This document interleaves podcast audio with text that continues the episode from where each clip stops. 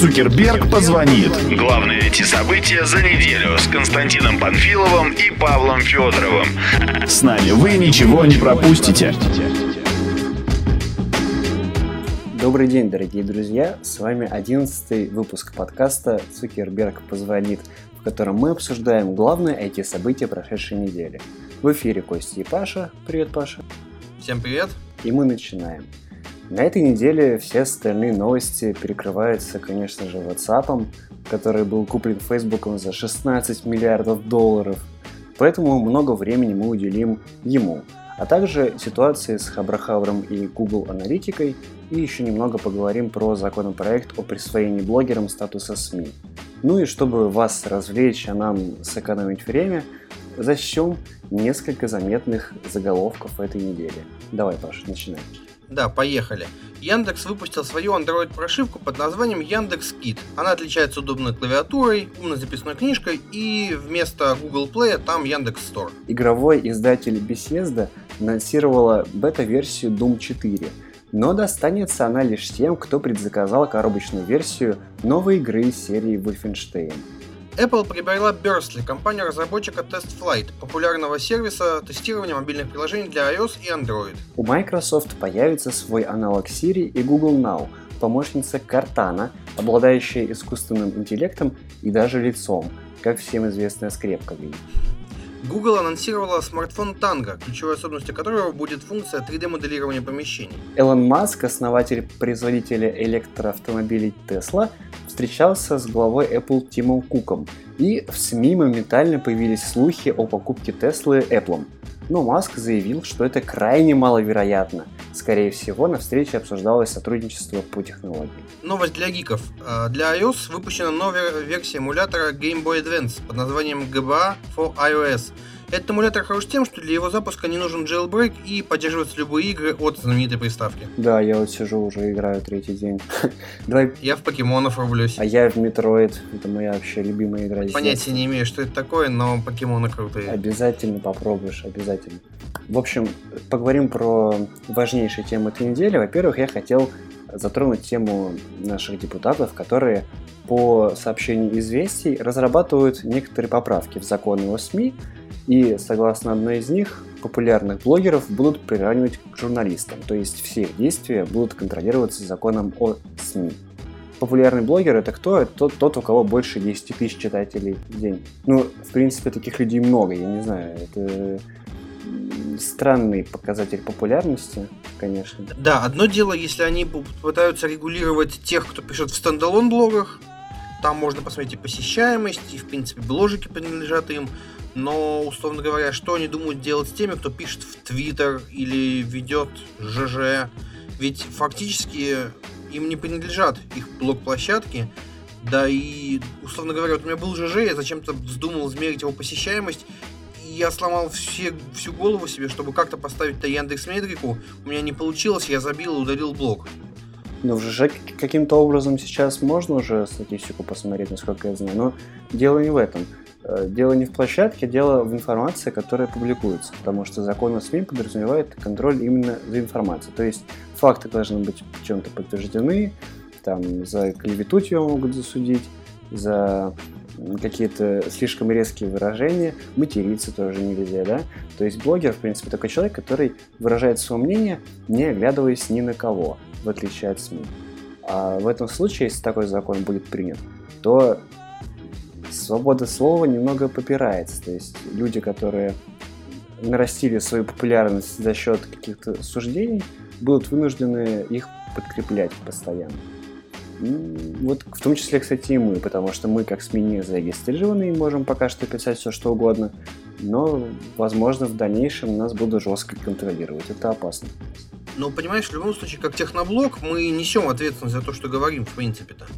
И фишечка есть в том последнее время, что многие блогеры, вот как мы их называем, они говорят усиленно, не называйте меня блогером. В принципе, я тоже так говорю, потому что я постоянно где-то куда-то прихожу и говорят, вот, Паша, он блогер.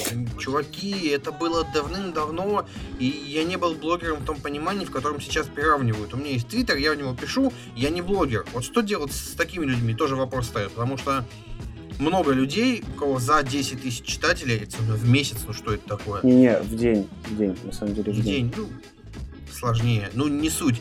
Что много людей, которые просто пишут в Твиттер, их читают, потому что они пишут там интересно, но они не могут себя называть блогерами, они не зарабатывают на этом, они просто пишут в Твиттер, когда приходит им какая-то клевая мысль в голову.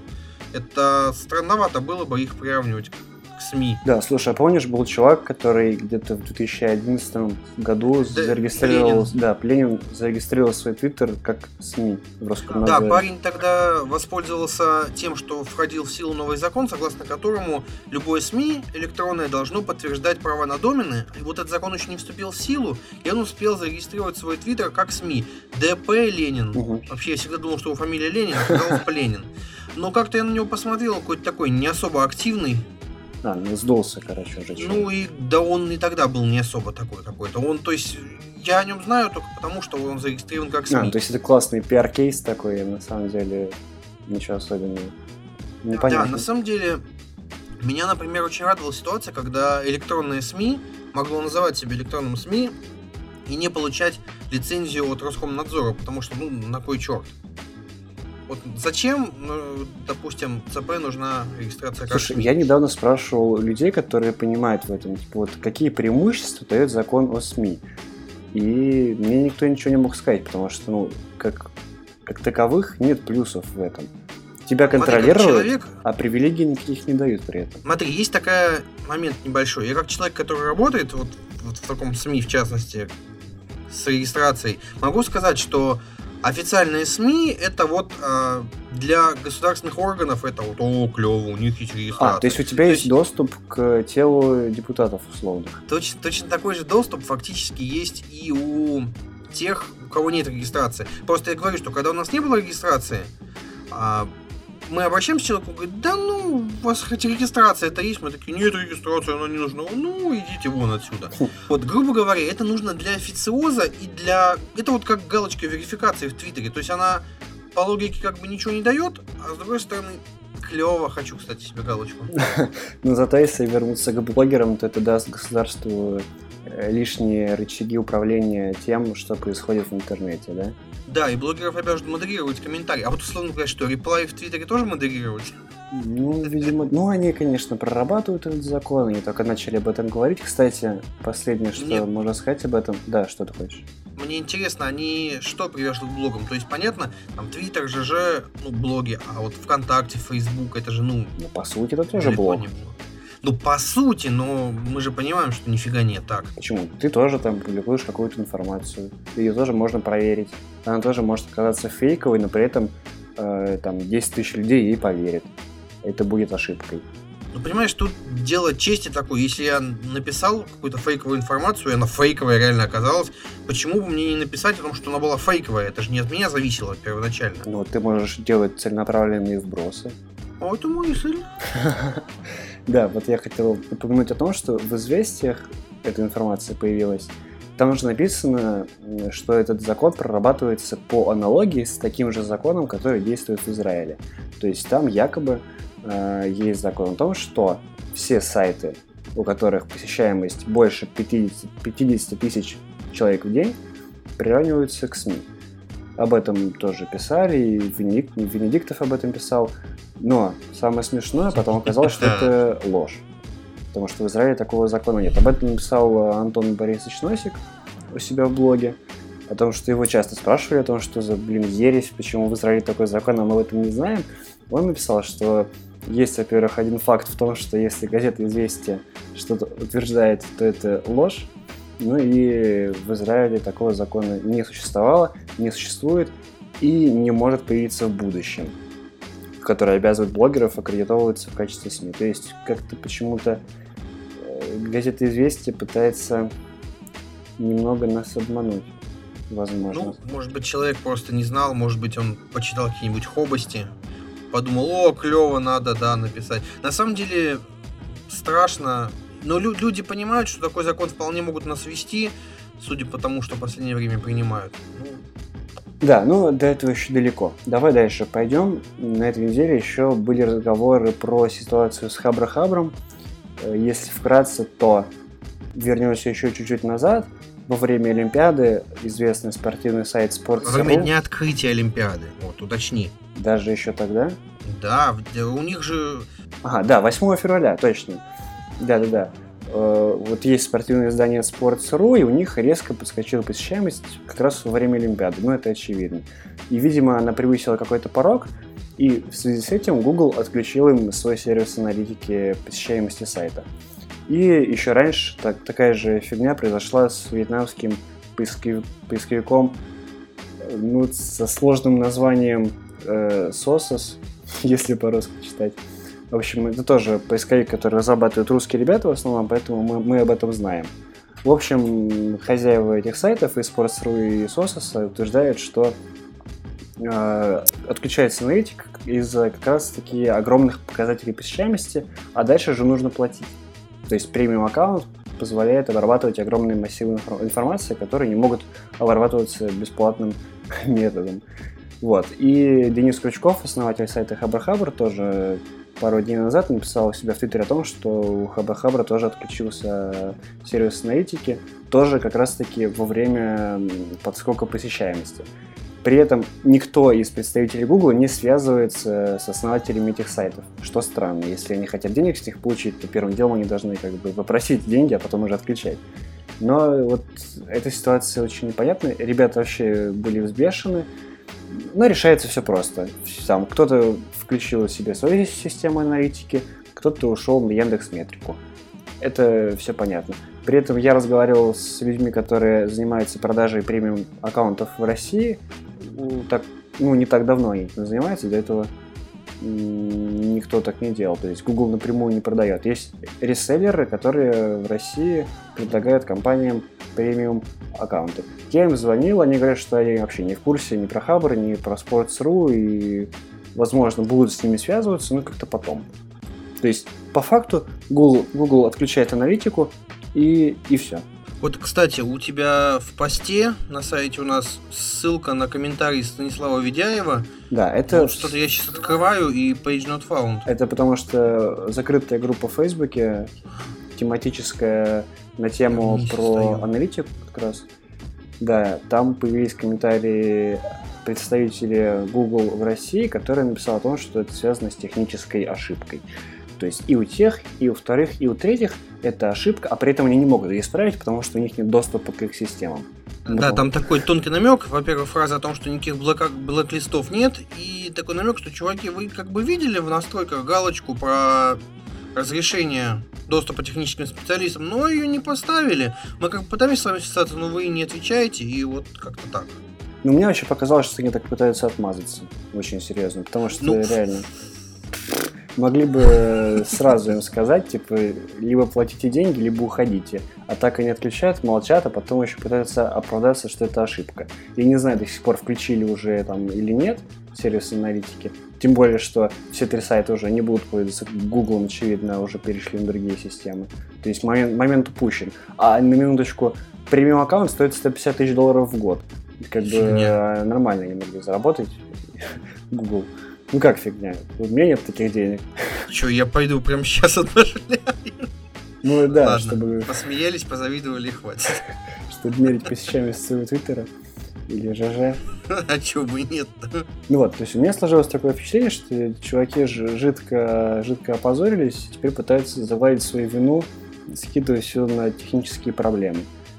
Ну вот, непонятно какой-то бизнес по-русски получился. То есть, видимо, Google американский не договорился с Google российским и с реселлерами, какая-то проблема с коммуникациями, поэтому аналитику отключили по достижении какой-то посещаемости, а продать дальше ее забывают.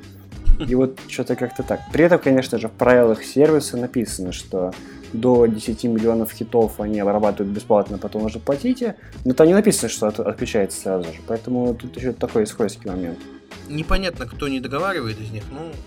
Да, нам, к сожалению, до таких показателей посещаемости далеко еще. Но мы, конечно же, доберемся. Вот когда доберемся, то, тогда посмотрим, как там все это происходит, кому, кому и сколько нужно платить. Давай уже наконец-то. Да, давай, наконец-то. давай, да, давай, ручки чешут уже прям вообще, вот, вот капец просто. Значит, друзья, на этой неделе произошло громкое событие. Facebook купил э, мессенджер WhatsApp за... Покупает, покупает. Ну, объявил о том, что покупает, да, мессенджер WhatsApp за 16 миллиардов долларов. Ну, то есть кто-то сообщает про 16, кто-то про 19. Плюс, плюс 3 Потому что- миллиарда долларов. Плюс 3 миллиарда долларов сотрудникам, которые проработали в компании более 4 лет. Видя... Такие специальные акции, которые отходят сотрудникам. Ну, то есть, по сути, это Опцион. 16 плюс 3, да. Но это громадная сумма, просто охренительная. То есть, Напомним, что два, по-моему, года назад все стебались и начинали все измерять инстаграмами. Вот это там купили за один инстаграм, это за два инстаграма. А вот WhatsApp купили за 16 инстаграмов. ну, да, ну, то есть, мне такую сумму вообще даже не представить. Я не, не знаю. Ну вот, э, есть сразу много моментов для обсуждения. Во-первых, для чего это вообще сделано? Понятно, что такая сумма должна окупаться. Ну, то есть, нельзя просто так взять и отдать 16 миллиардов. Поэтому все боятся, что в WhatsApp появится реклама, какая-то более агрессивная монетизация, тысяча платных стикеров, какой-нибудь магазин приложений. Ну, смотри, я читал мнение о том, что это как раз-таки покупка, которая не должна, в принципе, окупаться, потому что, как мы знаем, сейчас Facebook фактически дорос предела, ему уже некуда расширяться, вплоть до того, что Цукерберг начал подключать людей к интернету, Мгм. и вот якобы э, WhatsApp это такой сервис с минимальным порогом вхождения, и что им пользуются люди, которые в принципе интернетом ну, в жизни обычно не пользуются. То есть, например, Ну, это Я как могу смс, я могу поставить своей бабушке этот WhatsApp и сказать ей, что вот это смс, ей, в принципе, по барабану будет. СМС это не СМС. И вот якобы Цукерберг хочет получить вот этих пользователей себе. И впоследствии как-то, может быть, пересаживать на Facebook, ну или просто иметь над ними влияние, мир Ну захватывать. да, это же 450 миллионов человек в месяц, офигеть, Это капец. конечно. Ну да, э, основатель сервиса по имени Ян, бывший наш соотве- кстати, соотечественник. Коум, Коум Нет, или Кум? на самом деле Кум, скорее всего, он Кум, из, Ук- думал, и- Коум. из Украины, там все кумы, А, да? поэтому да, ну из, из-под Киева он. Слушай, у нас все, все какие-то русские, украинцы, все, все свои. Ну да, а на Олимпиаде у нас иностранцы выступают за это. Россия, Беларусь, Украина, Израиль, все свои. Ну, порадуемся за людей, чего. Да я что, радуюсь. Так вот, он говорит о том, что он вообще против рекламы, против каких-то там платных сервисов. То есть WhatsApp стоит по факту доллар в год. И то не для всех, там есть момент для тех, Ну, кто да. покупал WhatsApp еще по доллару в App Store, для них бессрочная подписка бесплатно. Вот у меня, например, я ничего не плачу. Да, но в любом случае, Жена у меня также не платит ничего. если у них миллион новых пользователей в месяц, то это как раз миллион в месяц При этом прибыли. н- не забывай, что вот этот WhatsApp, например, я за него и тогда даже не заплатил. Я дождался, пока он будет по акции бесплатно. Скачал его, Халявщик. милли- миллион, миллион людей так качали. И, в принципе, они даже с этого ничего не заработали. Да, ну вот, видимо, ты прав насчет того, что Цукерберг пытается расширить сферу своего влияния. Тут э, интересный момент с нашим приятелем Павлом Валерьевичем Дуровым и его Подожди, давай предысторию проектом немножко. Telegram.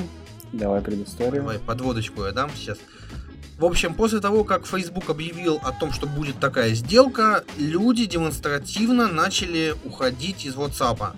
И сразу же такая вспышка пошла статей в техноблогах о том, альтернативы WhatsApp, куда уйти, куда перейти. В первый день, насколько говорят, 2, 2 миллиона человек отказались от пользования WhatsApp. Это как бы для WhatsApp это, конечно, тьфу-тьфу-тьфу, и все. Плюнул, размазал, стукнул и все, пошел дальше. Но для других-то сервисов это не так. 2 миллиона человек, вдумайтесь в это число, в принципе. Я, в принципе, мне сложно представить, что такое 2 миллиона человек, а тут Паша прав в том, что многие пользователи начали валить из WhatsApp, хотя я не знаю, ну, в чем причина, как бы, ну, купили, купили, окей. Ну типа вот, реклама будет. то есть многие другие мессенджеры получили приток пользователей внезапно, то, в том числе и Telegram известный. То В есть, том числе. да, у них э, до этого был, ну, такой стабильный прирост в Германии, в Голландии, там, в Испании, в арабских странах, не в России. Там и 500 тысяч в день было 21 февраля, 22 февраля 800 тысяч в день. Ну, это, наверное, тоже... Это, кстати, вот когда это объявили как раз, о- да, связано, может быть, с WhatsApp, но до этого тоже по 100 тысяч, наверное, прибавлялось. Мне сейчас не удалось получить информацию по поводу того, сколько сейчас всего пользователей у Telegram. Они сами пока не знают, кстати. Ну вот, там явно миллионы. Я сейчас найду Может быть, твиттерочек. около десятка миллионов, я так думаю. Может быть, даже Я скажу больше. так, если 22 февраля к ним пришло, как ты говоришь, 800 тысяч, то вот их твиттерочек пишет, что за вчера, ну, кстати, не- не 22, 21, видимо, пришло 800 тысяч, Мгм. за вчера к ним пришло 1,8 миллиона человек. Да. Это Почти 2 миллиона. Ну вот, На секундочку, у них до этого было 10 миллионов. А сейчас к ним пришло почти 2 миллиона за день.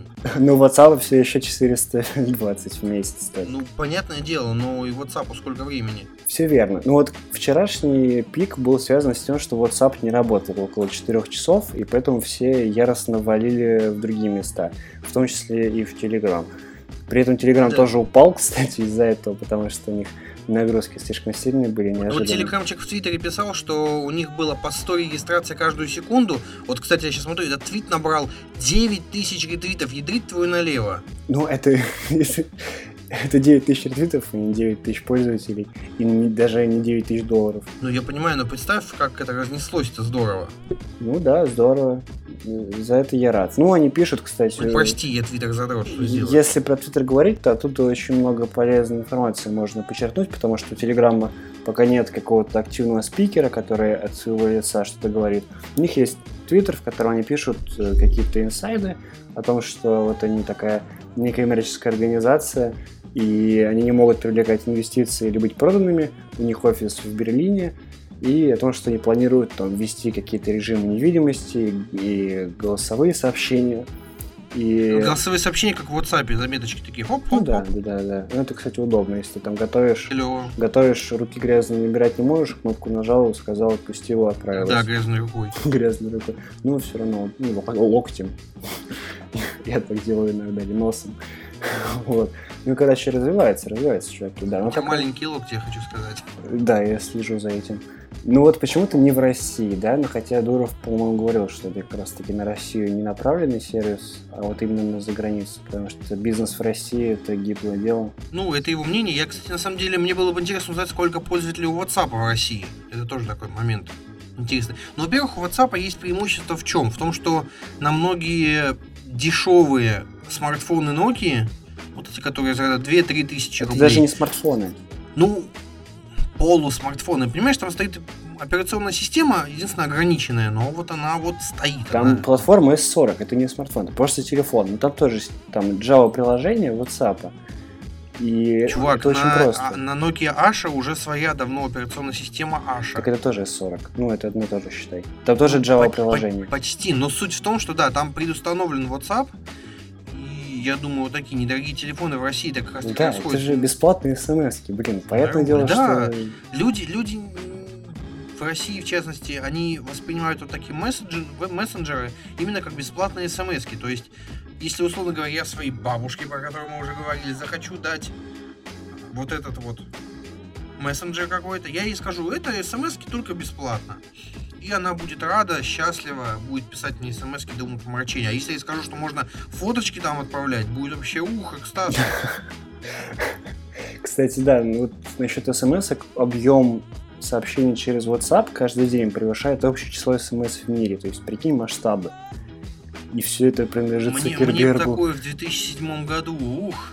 Ты переписывался с телочками активно, да? Да, да, смс-очки, смс-очки. По 15 копеек были, как сейчас помню. И приходил, не надо было, не- было сложно тратить на какую-то лабуду, типа смайлика отдельного. Приходилось писать, прям писать. А сейчас люди дошли, поколение новое. Да, ничего не понимает. Кстати, интересный момент, что WhatsApp не потратил ни цента на раскрутку.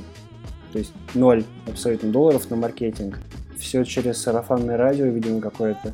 Я читал где-то историю, где Ян рассказывал о том, как все это закрутилось, где он со своим другом это это начинал делать. Он сперва установил типа 200 его друзей, он думал, что все, конец, пора бросать. А потом он проснулся, 100 тысяч установок, и, и все, и, и понеслась. Круто, Офигенно. круто, круто, круто. Офигенная история. Вот, да. Ну, короче, сейчас битва мессенджеров. Viber тоже набирает обороты.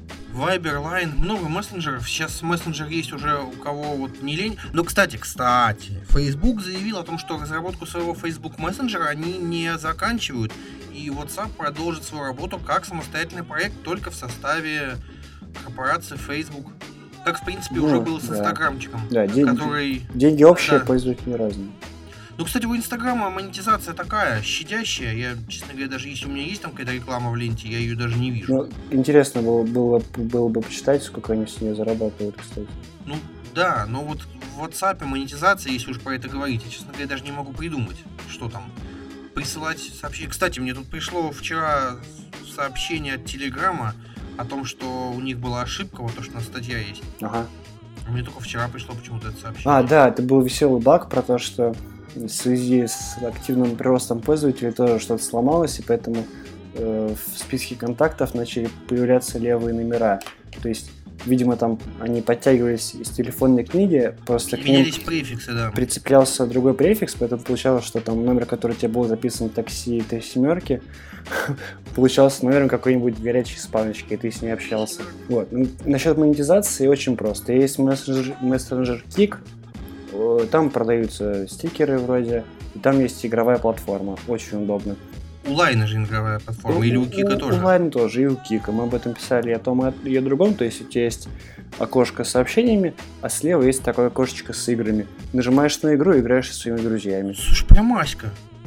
Да, реально Аська. Прям Аська, только с уклоном в э, мобильнике. Это же клево. Ну, интеграция, интеграция вообще удобная вещь. Все, что можно продать на телефоне, ты можешь продавать через друг друга. Как бы. И, и все. Короче, WhatsApp куплен Фейсбуком, Telegram растет, а мы будем общаться в Аське теперь. Да. О, ой, а, а им вспомним, ё-моё. Никогда не пользовался. Ну, ты вообще даешь. Э, ну, слушай, все обсудили вроде, да? Да. Быстренько так. Ладно, дорогие друзья, желаем вам успешной недели. Выберите себе мессенджер по вкусу поскорее. И все хорошо. Да, всем пока.